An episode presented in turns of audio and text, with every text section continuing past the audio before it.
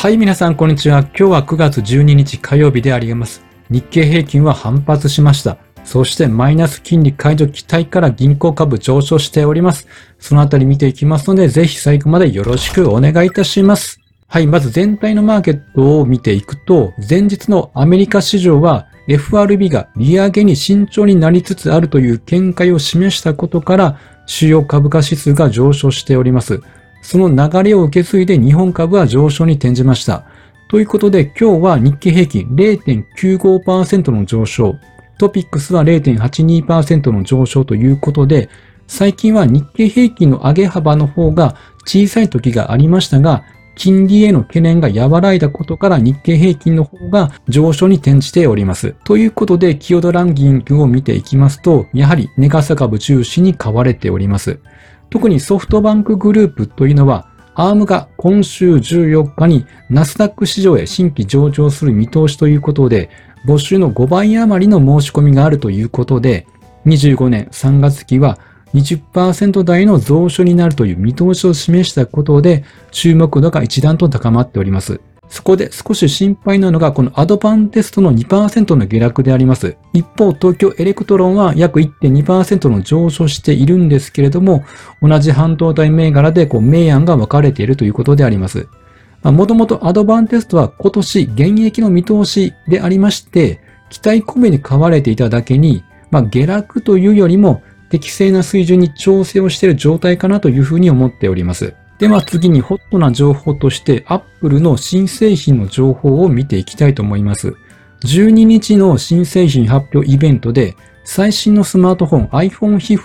15を披露する予定でありまして、これが世界販売初日にインド製の iPhone 15をインドなど一部市場で購入できるようにする計画だということなんです。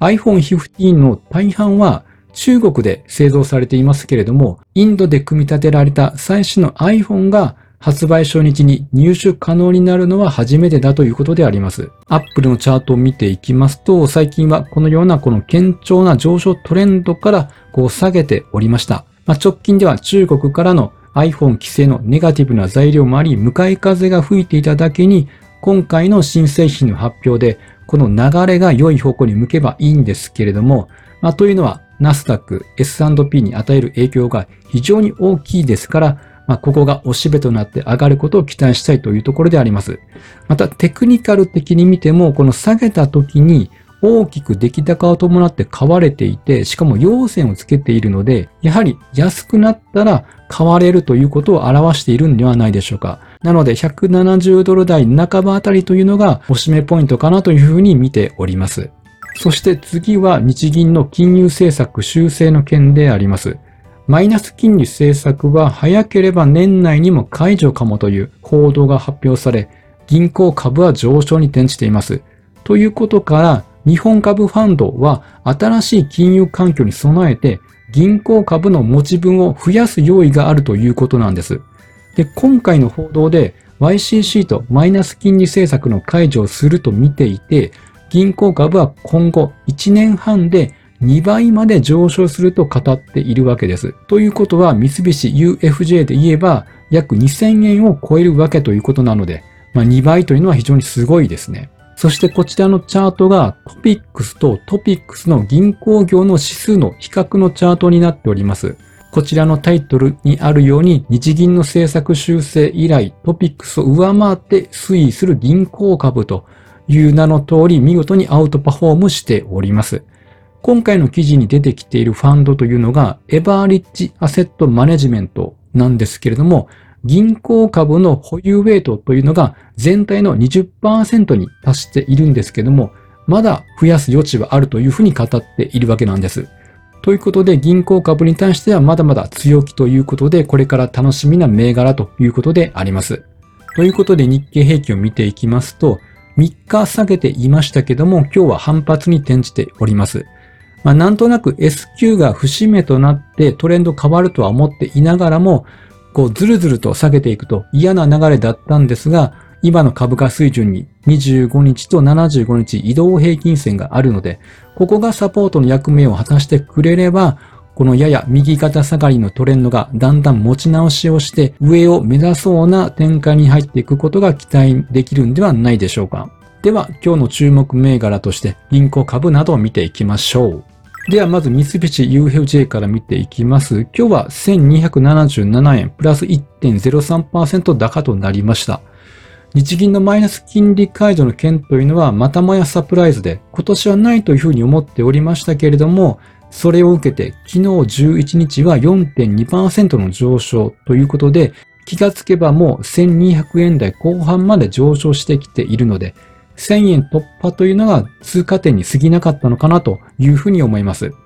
あと少し話変わりますけども、同じ三菱 HC キャピタルも上昇力がすごくて、1000円が壁になるのかなと思っていたんですけれども、買うのを検討する余地もなく、あっさり1000円を抜いてきたので、三菱 HC もなんかこう思ったより強く伸びていきそうな感じがしてきています。そしてこちらが日経平均のヒートマップで銀行業の占める割合を見ていきたいんですけれども、まず銀行業はこの中でこの部分、この黄色で囲った枠の部分だけなんです。その中の三菱 UFJ の寄与度というのは0.44%ということで、ごく少量なんです。なので銀行業だけで見た場合、ここファーストリテイリングなんですけども、この6分の1ぐらいの割合ではないでしょうか。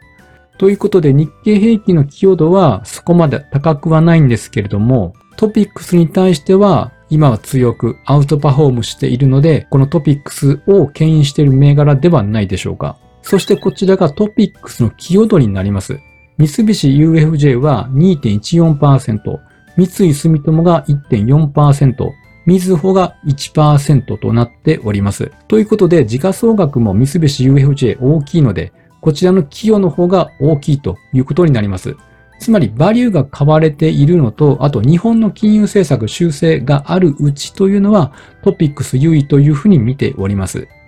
ということで、では他のメガバンク2銘柄のこのチャートも見ていきましょう。はい。三井住友は今日はプラス1%上昇。昨日が5.3%上昇ということなので、2日間で約6%以上も上げています。そしてみずほは今日は0.7%上昇。昨日が4.4%の上昇ということなので、メガバンク3銘柄揃って5%以上は2日間で上げたということになります。そしてこちらがですね、3銘柄を比較したチャートになります。ローソク足が三菱 UFJ で、青色の線が三井住友で、みずほが緑色の線になります。この2銘柄は大体同じ動きをしております。今年3月にアメリカの金融不安から下げた時は、ほぼ同じ水準でありましたけれども、だいたい6月ぐらいからこの2社より三菱 UFJ の方が加速してきているという感じであります。そして今度はこの赤い線、これがトピックス500のバリューになります。当然3月に下げた時はここよりも大きく下げておりましたけれども、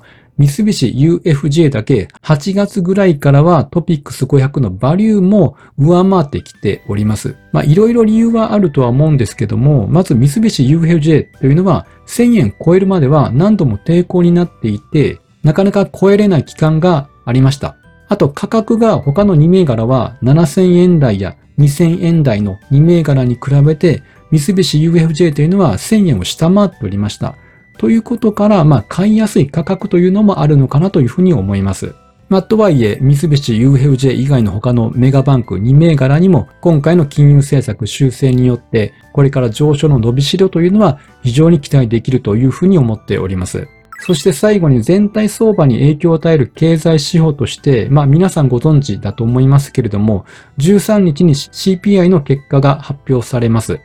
まあ、これがどうなるかによってグロースが買われていくのか、バリューが買われるのかということにもなるかもしれませんので、この結果もチェックをしていきたいと思います。特に総合の方は前回を上回る予想になっておりますし、コアで言えば前回より予想は下回っております。総合の方が上がっているということは、ここ最近の原油上昇が起因しているのかなと思われます。せっかく3%台前半まで落ち着いてきているので、まあ、ここで原油価格上昇というのがちょっとまた重荷になっている状況であります。なのでこの結果もチェックしていきつつ、大きな変化があれば、またこの動画でもアップしていきたいと思っております。はい、本日は以上となります。音声でお聞きいただいている皆様、いつもご視聴していただきありがとうございます。このような感じで役立つ株式マーケットの内容をお伝えしております。ぜひフォロー、いいねしていただけると嬉しいです。それではまた次回お会いしましょう。